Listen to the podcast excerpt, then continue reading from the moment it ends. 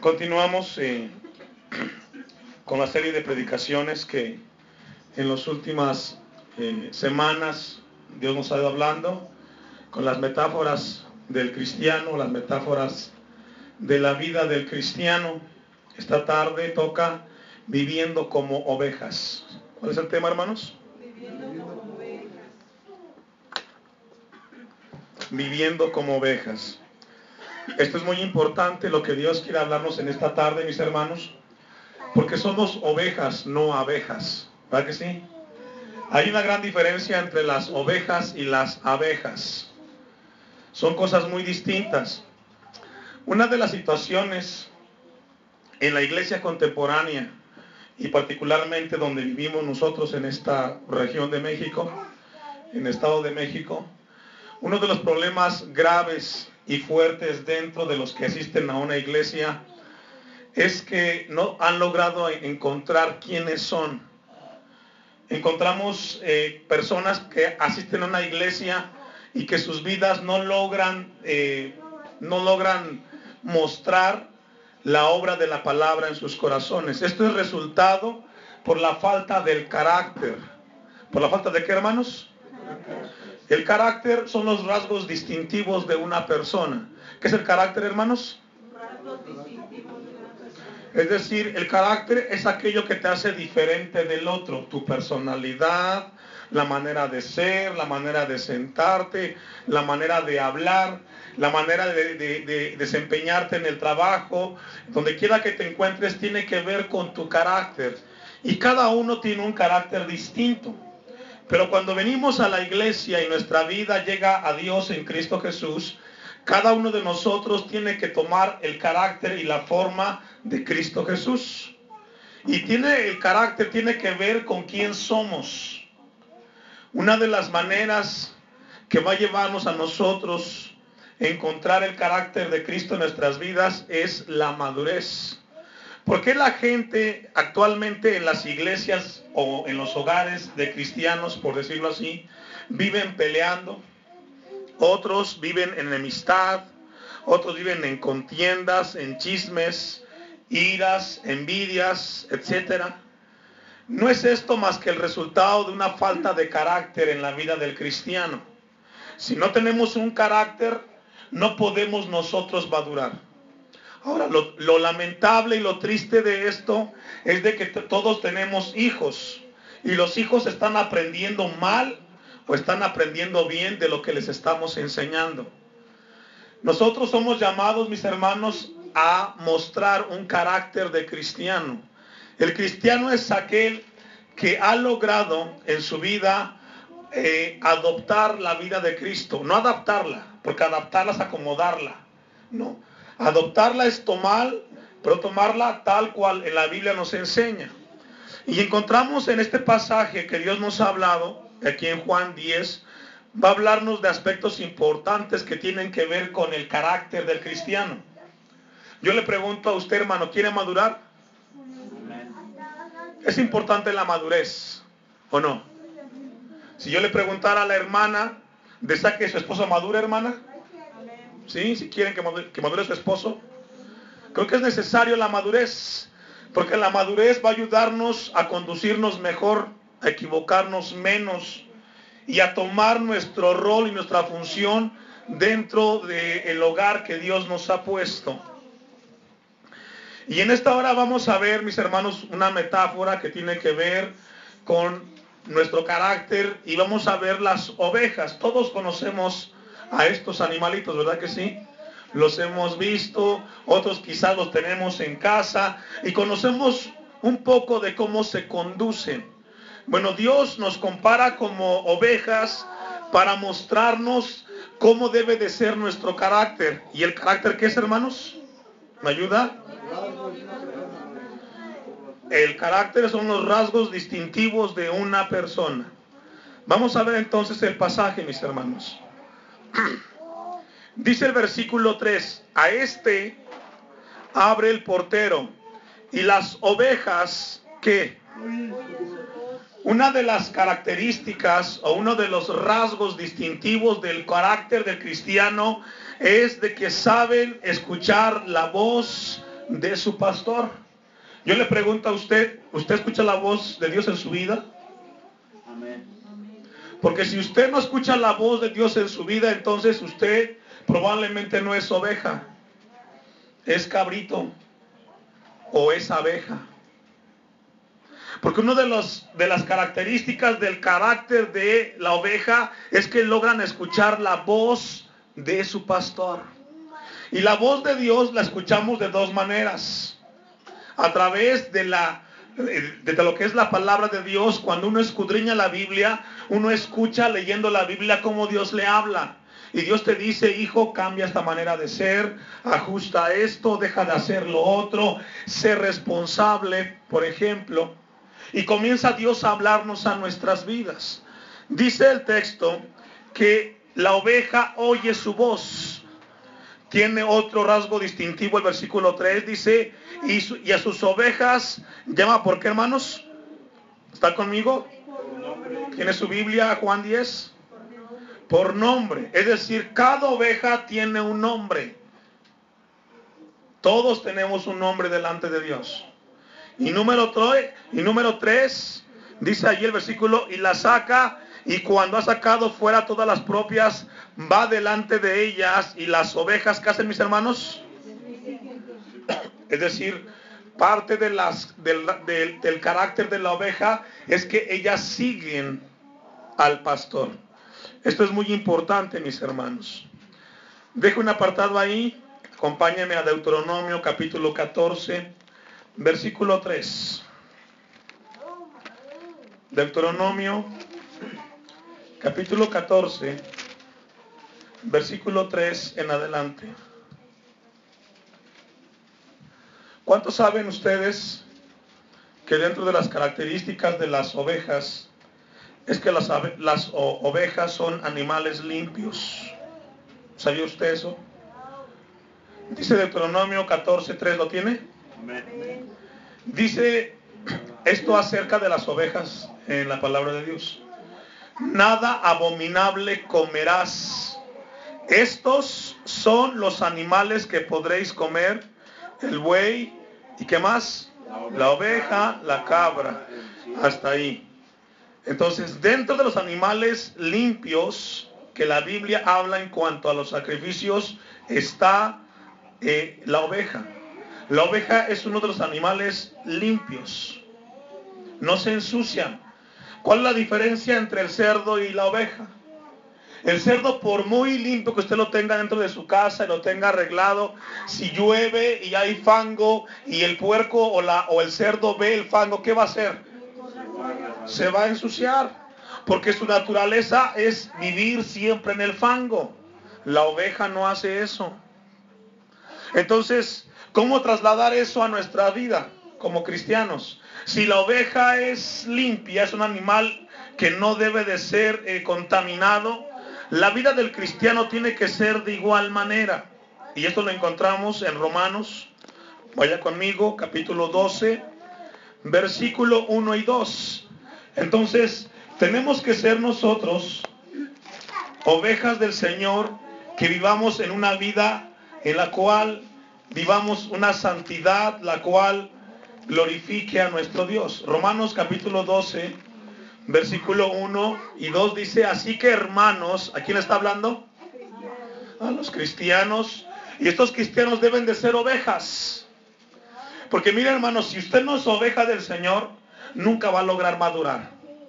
Va a tener 50, 70, 80 años y va a seguir siendo el mismo inmaduro y la misma inmadura. Va a tener nietos, bisnietos y nunca va a madurar. La madurez es importante en la vida del cristiano.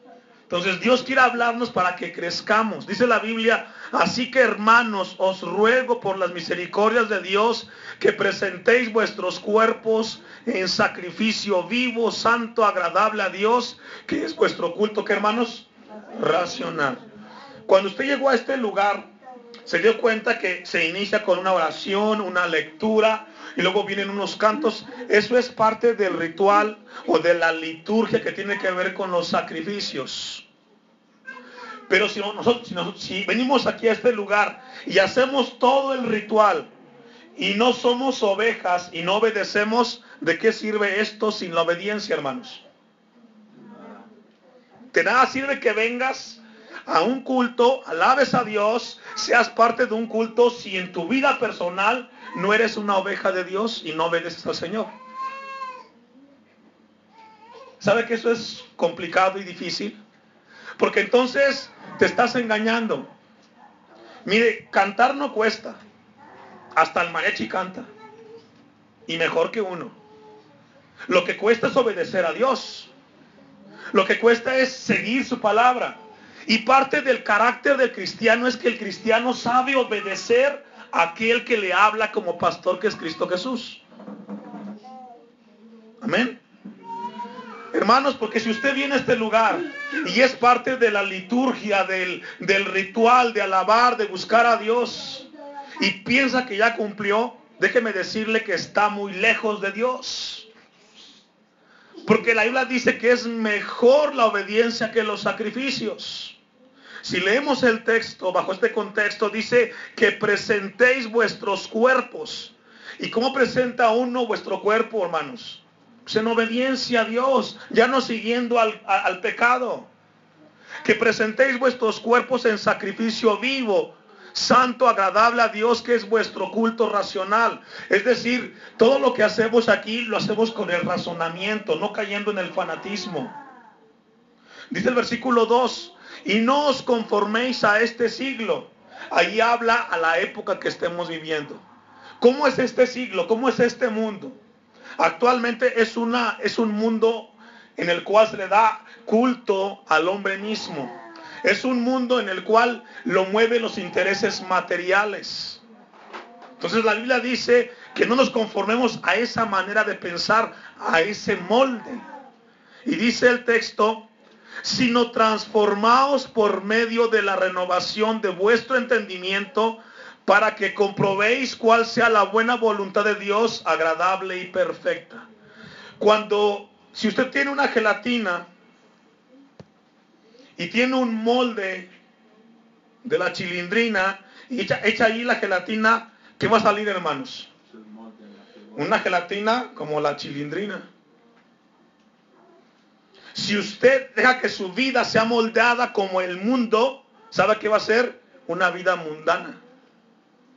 Dios dice que no seas así, que no te dejes moldear como el mundo se moldea sino que más bien dice que seamos transformados por medio de la renovación de vuestro entendimiento. Ahora aquí viene una pregunta interesante. ¿Cómo nosotros vamos a renovarnos, a transformarnos?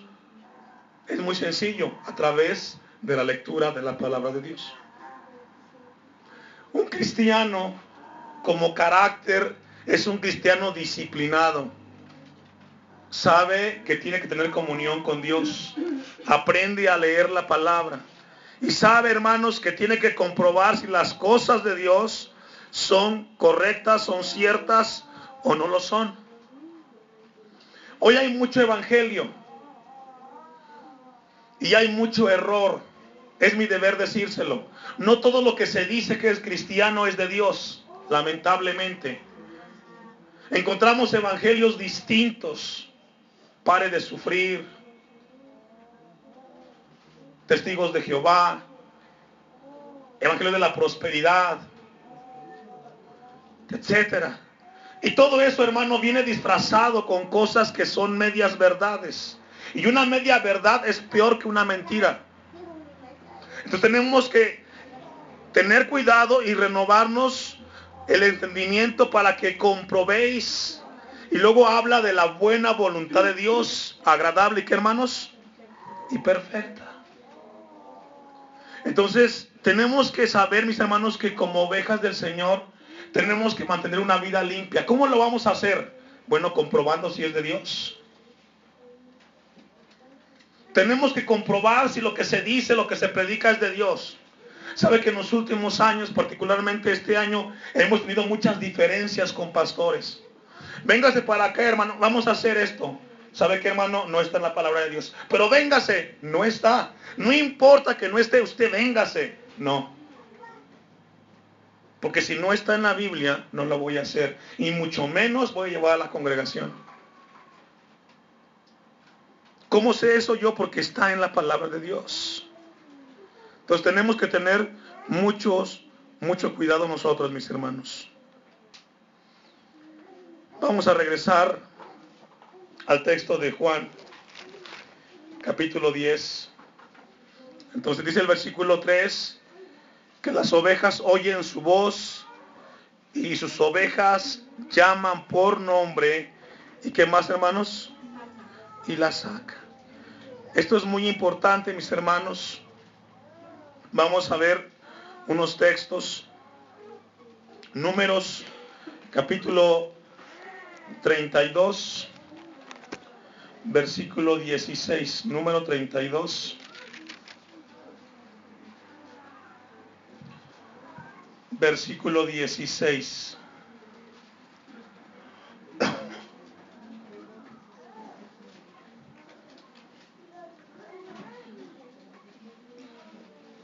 El versículo 16. Entonces ellos vinieron a Moisés y dijeron, edificaremos aquí majadas para nuestro, ¿qué dice hermanos? Ganado y ciudades para nuestros niños. Allí majadas tiene que ver con los corrales. ¿Cuántos saben que las ovejas necesitan de un redil, de un lugar para que puedan ellas estar resguardadas? Una oveja no anda como silvestre allá afuera. Una oveja sabe que tiene un lugar al cual tiene que llegar y ese lugar tiene dos funciones en la vida de la oveja. Una sirve para protegerla. ¿Para qué sirve, hermanos?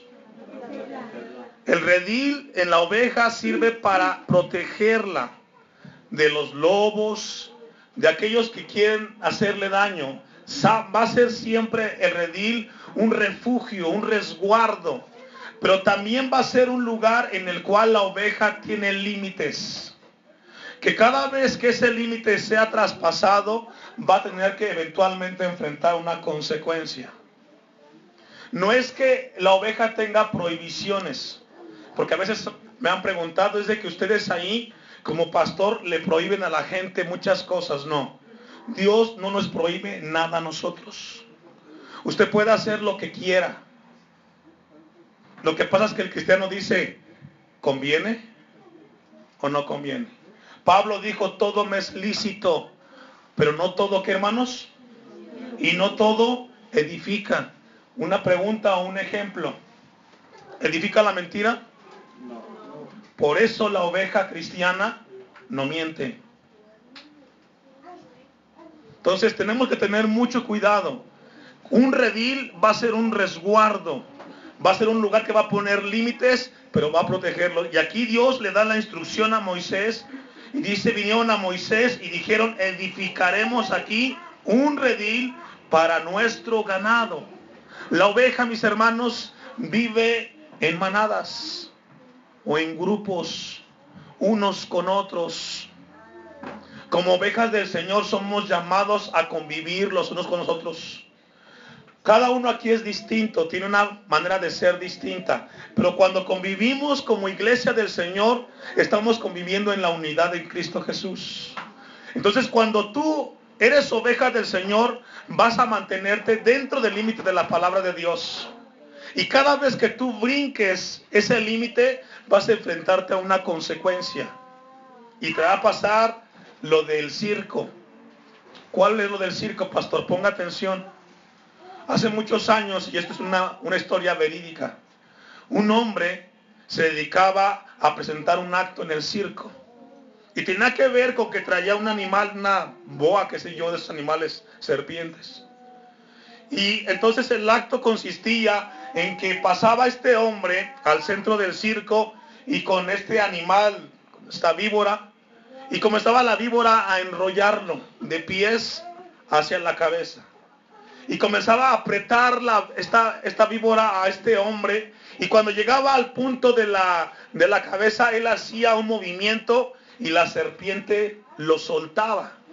Y la gente quedaba muy impactada al ver este acto. ¿Cómo es posible que la serpiente lo enreda y luego la, lo vuelve a soltar? Y este hombre se dedicaba a hacer ese acto constantemente en el circo. Pero llegó el momento que cuando iba a hacer el acto él, comienza la serpiente a, enredarlo, a enrollarlo, y comienza a apretarlo y él hace el movimiento y la serpiente no escucha la indicación que da este domador. Y pasado el tiempo, ¿qué cree que pasó, hermanos? Lo mató. Lo mató. Así le pasa a la gente que no logra escuchar la palabra de Dios. Tú piensas que lo que haces en pecado o a oscuras, a escondidas, nunca te va a hacer daño. Y dices, pues ya tengo un tiempo haciéndolo y Dios no me hace nada. Y estás jugando y piensas que no pasa nada en lo que estás haciendo, pero Dios te dice tarde que temprano, eso que estás haciendo, que te he dicho que dejes, te va a matar. Y eso va a ser lamentable en tu vida. Eso que dices que tú controles puede ser la mentira, puede ser el odio, puede ser el orgullo, la prepotencia, qué sé yo, lo que Dios te está hablando. Deja de estar jugando con la serpiente, porque un día de estos te va a ahorcar y te va a matar. Y este hombre quedó muerto, porque nunca logró entender que estaba jugando con fuego. Y muchos cristianos o mucha gente que están en las iglesias están jugando con fuego. Se van a quemar. Pero el cristiano, la oveja del Señor, cuando Dios le habla, sabe que es la voz de Dios y comienza a escuchar y dice, Dios me dijo que esto no, que esto sí, que esto no, y por ende esa oveja comienza a obedecer. Ahora, ¿cuál es el resultado? Que la oveja comienza a escuchar la voz de Dios y a mantenerse dentro de los límites de Dios. Eso produce en la vida del cristiano madurez y crecimiento. Somos distintos. Cada uno de nosotros tenemos un tiempo en este lugar. Pero después de un tiempo tiene que haber un crecimiento en nuestras vidas, mis hermanos. Tenemos que vivir una vida en santidad. Primera de Samuel, primer libro de Samuel, capítulo 24, versículo 4.